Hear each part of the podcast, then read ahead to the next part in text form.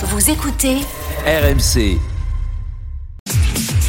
Il est 8h33 sur RMC et BFM TV. Bonjour Fabien Roussel. Bonjour Apolline de Malherbe. Merci d'être dans ce studio pour répondre à mes questions. Vous êtes le secrétaire national du Parti communiste, vous êtes député du Nord. On va euh, revenir sur une, une situation de, de tension, peut-être même de colère, colère sociale euh, et inégalité avec euh, l'inflation, avec les réformes qui viennent et auxquelles vous vous opposez. Mais un mot d'abord sur cet hommage qui sera rendu à midi dans toutes les directions départementales des finances parce que voilà l'un de leurs euh, l'un de leurs collègues a été tué, assassiné, ce sont les mots euh, du procureur, prémédité sans doute, euh, alors qu'il euh, venait faire un contrôle fiscal dans le Pas-de-Calais. J'ai reçu ce matin l'une des représentantes du, du syndicat euh, du service des agents de service public. Elle dit tout ça c'est dans un contexte d'extrême violence. Il aurait été victime de l'hyperviolence qui règne dans le pays. Est-ce que pour vous la mort de cet agent du fisc, elle dit quelque chose du climat de, qui règne en France?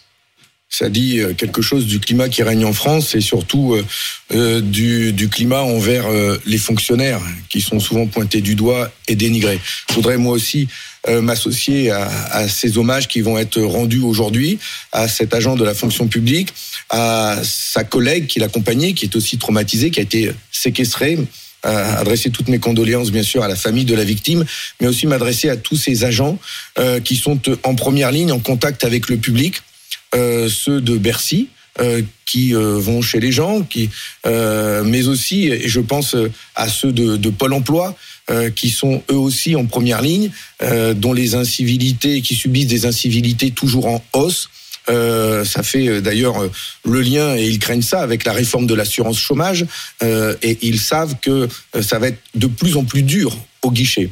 Il y a un climat de tension, tension extrême et où je vois les Français euh, se, se, diviser entre eux euh, avec un, climat de tension qui est, qui est, très dur et qui peut conduire à, des situations aussi dramatiques que celle-ci. Et à ce drame donc euh, dans le Pas-de-Calais, vous parlez de des agents de, Pôle Emploi. Pour, pour vous, ils disent leur inquiétude. Hein, ils l'ont dit à partir de l'annonce sur les, les, réformes de l'assurance chômage. pour vous, cette inquiétude, elle est, elle est légitime. Ils seront sans Bien doute sûr, face à des tensions. D'année en année, les incivilités sont en hausse. Euh, à Pôle emploi, euh, ils n'ont pas de moyens supplémentaires pour accueillir euh, les personnes privées d'emploi, pour euh, étudier leur situation, leur formation. Ils ont un portefeuille, comme on dit, c'est-à-dire un nombre de personnes à suivre de plus en plus important. Et il y a une série de réformes successives qui ont diminué les droits euh, des, euh, des, des, des, personnes des chômeurs, des, des, chômeurs, des privés d'emploi. Diminuer leurs droits, diminuer l'indemnisation, diminuer la durée d'indemnisation. Et depuis 2015, on ne peut même plus aller à Pôle emploi euh, pour présenter son dossier. Il faut prendre rendez-vous. C'est parfois compliqué d'avoir rendez-vous, à tel point que moi, on vient dans ma permanence pour me demander un piston pour avoir un rendez-vous à Pôle emploi, ce que j'arrive à régler rapidement. Mais enfin, quand même, quand même. Il y a ce, ce, climat de tension qui pèse sur ceux euh, qui, au contraire, devraient être accompagner le mieux possible pour leur trouver des solutions. Est-ce que vous considérez qu'il y a une forme de responsabilité, alors là avec la réforme euh, de l'assurance chômage, mais plus globalement euh, une forme de responsabilité de l'État dans ce climat d'hypertension? C'est-à-dire est-ce que est-ce que cette violence dont vous parlez, euh, elle est elle est due à euh, au contexte ou est-ce que les réductions qui ont été faites sur les services publics ont un impact D'abord, on a immédiat une responsabilité direct collective pour que la violence ne soit jamais jamais un moyen de régler ces problèmes. Ça, je le dis, on doit tous se le dire. Et là, tout le monde doit y prendre sa part pour dire que jamais la violence, les armes, les agressions euh, sont une solution, euh, quelle que soit la situation. Et jamais. elles ne sont jamais justifiées, c'est ce que vous dites. Voilà, elles ne sont jamais justifiées. Je les condamne, quelles qu'elles soient. Ça ne peut pas passer par là. Mais de l'autre côté, euh, ça fait quand même euh, des années où euh, on, on, on, stigmatise les agents de la fonction publique, les fonctionnaires. Bah, on stigmatise qui le, débat, le débat général. Ils sont souvent présentés comme euh, des privilégiés, qui ont euh, la garantie de l'emploi, qui ont des belles situations, euh, et on voit aujourd'hui la réalité de leur travail. Ils prennent des coups, ils subissent des incivilités, euh, et ici, il y a ce drame qui intervient. Et, et ça, dans un climat de tension. Et là, l'État a sa part de responsabilité dans le cas où les Français vivent de plus en plus mal, de plus en plus mal. Cette réforme de l'assurance chômage, Qu'est-ce qu'elle dit? Elle dit euh, on va durcir les conditions d'indemnisation pour inciter les sans-emploi à aller au travail, pour les inciter. Ça veut dire quoi? Ça veut dire que celui qui est au chômage, c'est un choix. il préfère rester chez lui euh, parce qu'il est tranquille au chaud et donc euh, on va l'inciter en, en, lui coupant euh, en lui coupant les vivres. Mais c'est faux, c'est mal connaître la situation du pays. Vous redoutez que ça mette le feu aux poudres Est-ce que ça peut être l'étincelle Je ne sais pas si ça mettra qui à nouveau euh, place les gens dans la rue, sur les ronds-points Je ne sais pas si ça peut, euh, si ça va inciter avec le feu aux poudres. Ce que j'aimerais bien, c'est qu'on soit tous solidaires ensemble pour dire stop, arrêtez. Euh, c'est pas la, c'est pas ce type de réforme dont nous avons besoin. Et vous regardez la carte de France, il y a 14% de taux de chômage chez moi dans le bassin minier. Il y en a 5-6% en Mayenne. Ça veut dire quoi? Ça veut Il aurait fallu, il aurait fallu, à la limite, si on jouait, si on jouait sur le les zones, le, vert et le rouge, il aurait fallu aussi, c'est-à-dire période verte et période rouge selon la, le, niveau de chômage, euh, plutôt que de le faire du niveau national. Vous auriez envisagé éventuellement quelque chose de plus fin, de géographique? Mais c'est même pas ça. C'est que ça montre cette carte du chômage. Ça montre que euh, c'est pas une question euh, de choix de rester au chômage. Enfin, ça voudrait dire que euh, dans le Nord, on préférerait plus rester au chômage que, que dans d'autres départements où le taux de chômage il est à 5-6%. Enfin, on voit bien, on voit bien que c'est pas, c'est pas la réalité. Chez nous, on a subi des désindustrialisation, fermeture d'usines, Bridgestone, C'est particulièrement injuste dans des zones comme chez vous, comme vous dites, euh, d'imposer ce, ce système, de considérer qu'il y a 7,3% de chômage au niveau national. Sans parler de tous ceux chez moi, comme partout en France, et j'étais encore hier dans les Landes et en Gironde, euh, qui subissent des emplois précaires, des emplois euh, de 20 heures, payés 800, euh, 900 euros net par mois, et qui n'ont pas les moyens de vivre dignement. Et on va continuer de mettre la pression, la pression, la pression. Toutes ces réformes, cette réforme du chômage, la réforme des lycées professionnels, et même la réforme des retraites à venir, c'est le moyen de faire pression, de faire pression sur les salariés sans augmenter les salaires, sans améliorer les conditions de travail, sans repenser même le travail, redonner du sens au travail avec ces démissions en cascade dans un tas de secteurs d'activité. Redonnons du sens au travail, c'est bien pour On ça le sent bien, vous êtes je le redis. Non, je suis pas encore. Oui, je suis en campagne pour le travail. ah oui, je suis en campagne pour le travail. Vous êtes reparti même en campagne ah sur le terrain, comme ah oui, je suis en campagne. Euh, comme euh, s'il allait y avoir demain une dissolution et qu'il fallait se tenir prêt. Ah mais euh, on est toujours prêt, oui, oui, toujours prêt à défendre le travail et à l'ériger en priorité nationale pour reconstruire une France du travail, mais en créant des emplois partout où nous en avons besoin et des emplois de qualité. Et je préfère qu'on travaille tous, mais qu'on travaille mieux, qu'on travaille moins, que l'on n'allonge pas l'âge de départ en retraite, notamment. Vous aviez commencé sur ce thème-là et ça avait mis un peu le feu aux poudres euh, au sein de la gauche, mais... parce que vous disiez qu'en gros, vous étiez plus du côté des travailleurs que des, que des chômeurs, et certains avaient considéré que, c'est un choix de ce n'était pas une valeur de gauche, disant même, comme Sandrine Rousseau, que le travail était une valeur de droite. C'est un choix de société que je défends et que j'assume. Je préfère défendre une France du travail qu'une France euh, des allocations, comme je l'ai dit. Et je parlais, quand je disais ça, euh, de ces revenus de substitution tels que le RSA et autres qui s'installent dans la durée. Ça fait 40 ans qu'on a installé le RSA, alors que ça devait être temporaire pour sortir des gens de la pauvreté. Or, des gens aujourd'hui vivent dans la pauvreté pendant des décennies.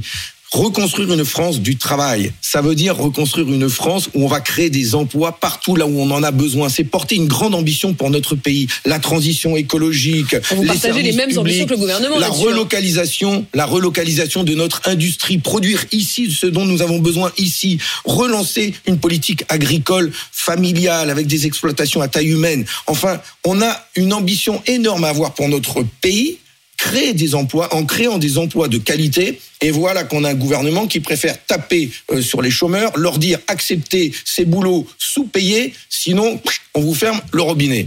Eh bien, c'est vraiment une autre conception que j'ai avec eux du travail. Et je souhaite que la gauche reprenne ce combat pour le travail, pour tous dans notre pays avec un objectif, l'éradication du chômage. Vous dites le point levé, le doigt levé. Euh, est-ce que quand vous dites je souhaite que la gauche reprenne ce combat, vous considérez qu'elle l'a donc abandonné ou qu'une partie de la gauche l'a abandonné?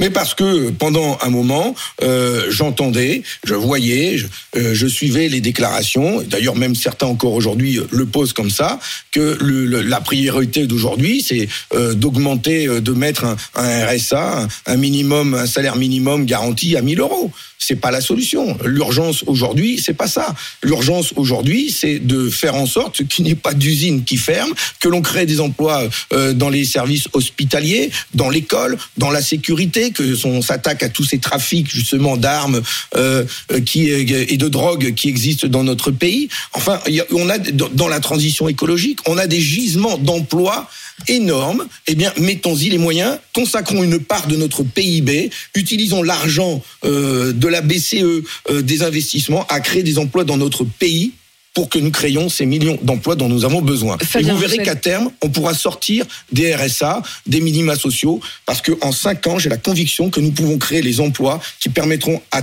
tous euh, nos concitoyens de sortir des minima sociaux. Fabien Roussel, je voudrais que vous regardiez euh, ces images, je vais les commenter bien sûr pour ceux qui nous écoutent sur RMC, euh, des images d'extrême violence, de voitures qui sont retournées, de, de rues qui sont véritablement mises à feu et à sang. Et ces images, c'est en France, c'est sur l'île de Mayotte. La députée de l'île, Estelle Youssoufa, dit qu'on est au bord de la guerre civile. Elle dénonce le silence de l'État, elle l'a dit hier à l'Assemblée nationale.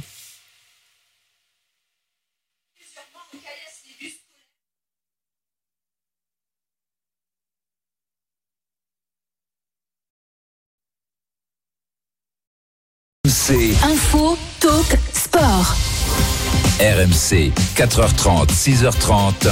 Charles Matin. Bonjour, c'est Charles Magnin. C'est la rentrée sur RMC. On est de retour en direct dès 4h30 pour Charles Matin. Et grande nouveauté cette saison, on est ensemble jusqu'à 6h30 avec tous vos rendez-vous. L'économie avec Emmanuel Le Chypre, la Story Sport. On va aussi rire avec le meilleur d'Arnaud Demanche et de Julien Cazard. La guerre civile à Mayotte et elle précise qu'il s'agit de bandes de jeunes, parfois de 12 à 13 ans, qui terrorisent. Elle parle de bourreaux, de mineurs bourreaux. Euh, la plupart sont euh, étrangers et euh, se promènent par bandes de centaines centaines, de jeunes dans, dans, les, dans les rues de Mayotte. Que faire? D'abord, forcément, je condamne ces actes de violence et rien ne les justifie. Mais euh, vous dites vous-même, comme je l'entends, ce sont des étrangers, des jeunes étrangers qui viennent euh, à Mayotte. Pour moi, je suis désolé de le dire, mais je connais très bien cette région. Ce ne sont pas des étrangers, c'est un peuple. Le peuple comorien, avec Mayotte. J'ai repris les mots que, que, disait la députée elle-même. Hein. C'est pour ça que je, je, connais euh, cette population avec Mayotte, Anjouan, Moélie, Grande Comore. C'est l'archipel des Comores. Avec ce référendum de 74 qui a partagé l'île en deux, avec Mayotte qui est restée française et ces trois îles euh, qui sont euh, qui ont fait le choix, enfin ils avaient qui ont fait le choix de l'indépendance. Enfin tout le monde avait fait le choix de l'indépendance. Je suis un peu étonné quand même de vos propos. Écoutez-moi, laissez-moi aller jusqu'au Allez-y, allez-y. Et donc on a un peuple euh, qui a une histoire commune, une culture commune, une langue commune et qui est aujourd'hui partagé en deux, avec un territoire qui est département français, avec tout ce qu'un département et la République française apportent à ses concitoyens, et à côté, trois îles où la population vit dans la grande pauvreté. Ils sont à deux heures de trajet en, en, barque euh, pour euh, rejoindre euh, Mayotte, et effectivement, beaucoup de ces Comoriens s'en vont sur Mayotte, et cela crée un climat de tension, de tensions terribles avec euh, des affrontements qui sont injustifiés. Mais je voudrais quand même comprendre quelque chose, Fabien Roussel. Si je tire le fil de ce que vous êtes en train de dire, vous dites que ça n'est euh, qu'un seul peuple, elle parle d'étrangers. Bon, techniquement, elle, elle dit qu'il y a 80% d'étrangers, c'est le mot qu'elle utilise, parmi euh, ceux qui causent ces violences. En effet, ces étrangers, c'est parce qu'ils n'ont pas la nationalité française, ils sont pour la plupart issus de, des Comores. Mais quand vous dites c'est un seul peuple, vous ne respectez pas la liberté des peuples à disposer d'eux-mêmes. Mayotte a décidé de rester français et les Comores ont décidé de ne pas être français. Eh ben vous dites aujourd'hui. Et donc on traite d'étrangers ceux qui, ce sont des familles. Vous savez que ce sont des familles. technique de nationalité. Mais vous savez que ce sont des familles, des familles avec euh, des enfants, des grands-parents qui vivent. Mais vous voudriez leur imposer alors d'être français non, Ils ont choisi de ne pas l'être. Non, je pense que euh, je pense qu'on a besoin d'abord de garantir la sécurité de tous et d'y mettre les moyens pour ça. Mais on a besoin aussi peut-être, c'est une proposition que je fais, de rassembler l'ensemble des autorités et des élus de cet archipel, ceux de la Grande Comore, de Moélie et d'Anjouan, avec ceux euh, de, de Mayotte, pour trouver ensemble le moyen de vivre ensemble et de créer des conditions pour qu'il n'y ait plus ce mur, cette séparation qui existe et qui fait qu'aujourd'hui, cela crée des tensions. Et les, inégalités, et, évidemment, sont, immenses entre ceux qui sont restés départements français et, les autres. Et la France ne peut pas rester euh, euh, sourde, ne peut pas rester sans, sans voix par rapport à ce qui se passe dans l'archipel des Comores, où il y a un processus, normalement, de présidence tournante, et où la France ne dit rien, laisse faire. Et là aussi, il y a des tensions sur la Grande Comore. nous sommes souvent intervenus sur ce sujet, notamment par l'intermédiaire de mon collègue Jean-Paul Lecoq, qui rencontre la communauté comorienne régulièrement. Bref, il y a un vrai sujet le gouvernement que l'on ne peut pas traiter, oui, que l'on ne peut pas traiter que par l'envoi de, de, de, gendarmes euh, et de policiers sur place, parce que cette tension, elle existera toujours tant qu'on ne traitera pas le problème de fond. Le raid qui a en effet euh, été euh, envoyé euh, à Mayotte, mais ça c'est nécessaire. Vous comprenez que le raid soit envoyé à Mayotte oui, ben, Je comprends que ben, face à l'urgence, euh, il faut y envoyer des moyens, mais ça, ça ne s'arrêtera pas si on ne traite pas le problème de fond. Euh, Fabien Roussel, cette question aussi de, de, de, la violence, mais de la violence sociale et des inégalités, on l'a appris aujourd'hui, une inflation des salaires, mais des salaires des grands patrons, ah, euh, puisque la rémunération totale moyenne des patrons du CAC 40 a augmenté de 52% en 2021. Elle atteint euh, un plus haut depuis 15 ans, 7,9 millions d'euros de rémunération, soit plus de 100 fois la rémunération moyenne euh, des, salariés. Euh, Est-ce qu'il faudrait réduire euh, et comment? Est-ce que vous demandez à nouveau une forme de taxation des super profits, des super salaires? Bon, D'abord, ce que nous demandons, c'est que par un texte de loi que nous avons déposé, que nous redéposerons, il faut réduire l'écart entre le salaire minimum et le salaire de plus élevé de 1 à 20. Dans, dans, dans chaque entreprise Dans chaque entreprise. Mesure de justice, comment aujourd'hui on peut gagner 400 fois plus que le salaire d'un ouvrier. Enfin, on marche sur la tête. Euh, parmi ce, ces records de salaires distribués par les grands patrons, alors que nous sommes en pleine période de crise, c'est la guerre, tout le monde se serre la ceinture, on demande à tout le monde de faire des efforts. Carlos Tavares, le patron de Stellantis, Peugeot est celui qui gagne le plus, 66 millions d'euros quand on ajoute salaire, euh, actions, euh, bonus, etc., etc. 66 millions d'euros en un an de temps. C'est ce même patron qui a refusé euh, euh, des augmentations de salaire pour les, les ouvriers, les salariés de Peugeot. Il y en a dans ma circonscription, il y en a dans toute la France. Ils ont eu le droit à 3,2% d'augmentation en février et une maigre prime de 1000, 1000 euros pour ceux qui sont jusqu'à deux fois le SMIC. Bref, des miettes des miettes pour les ouvriers, des miettes pour les petits et la grosse part du gâteau euh, pour les, grands patrons. Eh bien, moi je demande qu'on fasse complètement l'inverse et que on, on, fasse en sorte que les profits réalisés dans une entreprise et auxquels les salariés doivent être associés sur la manière dont on les construit, on les réalise ces profits, et eh bien que les salariés participent aussi au choix de la distribution. Alors qu'ils aient, qu aient, un pouvoir de choix, mais qu'ils partagent aussi la richesse. Là-dessus, en ce moment, il y a des discussions qui ont été notamment euh, euh, lancées par Bruno Le Maire, qui parle d'un dividende salarié. Est-ce que ça vous paraît être une, une bonne manière de rééquilibrer le, le, gâteau? Pas du tout. Pas du tout. Pas du tout. Pas du tout. Aujourd'hui, il y a trois manières de euh, répartir la valeur ajoutée. Il y a d'abord le salaire et le salaire, c'est essentiel. Et il y a aussi l'intéressement et la participation, deux autres moyens. Nous, ce que nous disons, c'est que c'est le salaire qu'il faut augmenter, parce que le salaire, on sait ce qui tombe à la fin de chaque mois, euh, tout au long d'une année, et ça, c'est du solide. L'intéressement, la participation, c'est aléatoire, et à chaque fois, c'est le discours du patron qui dit, allez-y, sakenda, comme on dit dans le Nord, hein, travaillez beaucoup, et vous aurez une participation, vous aurez une prime, etc. Non. Nous, ce que nous voulons, la grande révolution que nous voulons faire, c'est la cogestion dans les entreprises. C'est que les salariés participent, au même titre que les actionnaires, aux choix industriels de l'entreprise. Comment on produit? Pour qui on produit? Qu'est-ce que l'on doit produire? Est-ce que l'on relocalise la production en France? Est-ce que l'on investit dans des machines et dans la formation? Et comment on répartit les bénéfices qui sont les nôtres parce que nous y avons contribué C'est comme ça que l'on peut véritablement reconstruire notre industrie et notre pays. C'est en partageant les décisions dans les entreprises. Fabien Roussel, euh, à partir de jeudi, les députés euh, des autres groupes que la majorité ont ce qu'on appelle les niches parlementaires, c'est-à-dire que c'est le moment où vous pouvez faire passer euh, des projets de loi, des propositions de loi auxquelles, auxquelles vous comptez. Et il y aura donc, euh, comme les propositions donc de la Nupes, l'inscription de l'IVG dans la Constitution ou l'interdiction de la corrida. Est-ce que dans le contexte actuel, ça vous paraît vraiment les deux priorités quand on a une journée à soi, on met ça? Écoutez, ce sont les choix que font les députés de la France insoumise et que euh, c'est à eux de décider. Mais ça montre bien justement quelles sont les urgences aujourd'hui. Euh, quand j'écoute tout ce débat autour de la corrida, euh, est-ce que euh, la France insoumise a, a, présenté plein de textes très intéressants, très importants?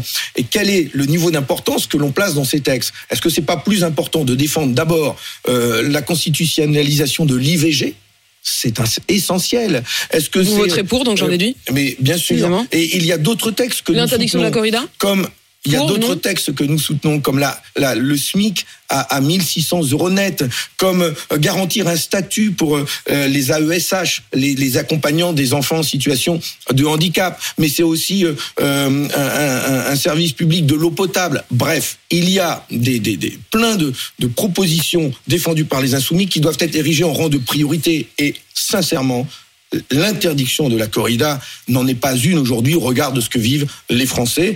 Et euh, euh, mais c'est à, eux d'ériger les priorités. Il y a la réintégration des soignants. J'ai oublié un texte important. La réintégration des soignants non vaccinés. Ça, c'est un texte que nous voulons voter et qui pourrait être présenté justement dans le cadre de cette niche. Donc imaginez que ce texte ne passe pas parce qu'avant, il y aurait la, corrida ce serait terrible pour tous ces soignants qui attendent. Pour vous, dans, la hiérarchie des priorités, la corrida, ben, on le comprend bien, c'est pas du tout, du tout votre. Je euh, comprends les passions, les débats, les réprobations, euh, tout ce qui se dit autour, mais ça mérite un vrai débat de fond et pas une interdiction. Vous vous abstiendrez sur la question de l'interdiction de la corrida? Non, je voterai contre l'interdiction de la corrida, car non pas parce que je défends la corrida, mais parce que je pense que ce qu'il y a derrière la corrida, euh, c'est euh, le rapport entre l'homme et l'animal, l'homme et la nourriture. Euh, des peintres, des artistes se sont penchés sur cette question. on ne peut pas être traité de barbare quand ceux qui défendent la corrida, un barbare, c'est celui à qui on ne parle pas. Or, moi, je, nous considérons que on doit parler justement et, pouvoir et, avoir ce, ce, beau débat sur sur sur cette passion de qui existe beaucoup dans le sud de la France, plutôt que d'interdire. Fabien Roussel, secrétaire national du Parti communiste, député du Nord. Merci d'être venu euh, répondre à mes questions euh, ce matin. Il est 8h54 sur RMC BFM TV.